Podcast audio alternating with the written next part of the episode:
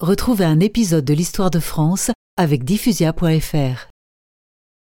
Charles V fut surnommé le sage, non seulement parce qu'il était en effet sage et prudent, mais aussi parce qu'il était savant et qu'il lisait beaucoup de livres.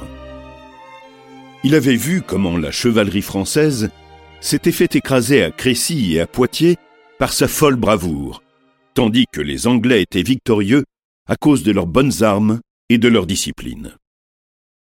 Aussi entreprit-il de les chasser de France après avoir rétabli l'ordre, instruit les soldats et construit des vaisseaux.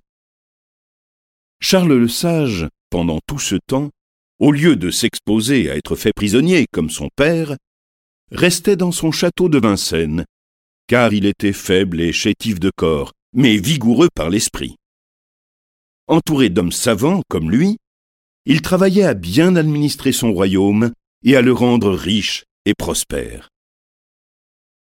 C'est un des plus grands rois que la France ait connu. Et, s'il n'était pas mort trop tôt, les malheurs qui suivirent ne nous fussent pas arrivés.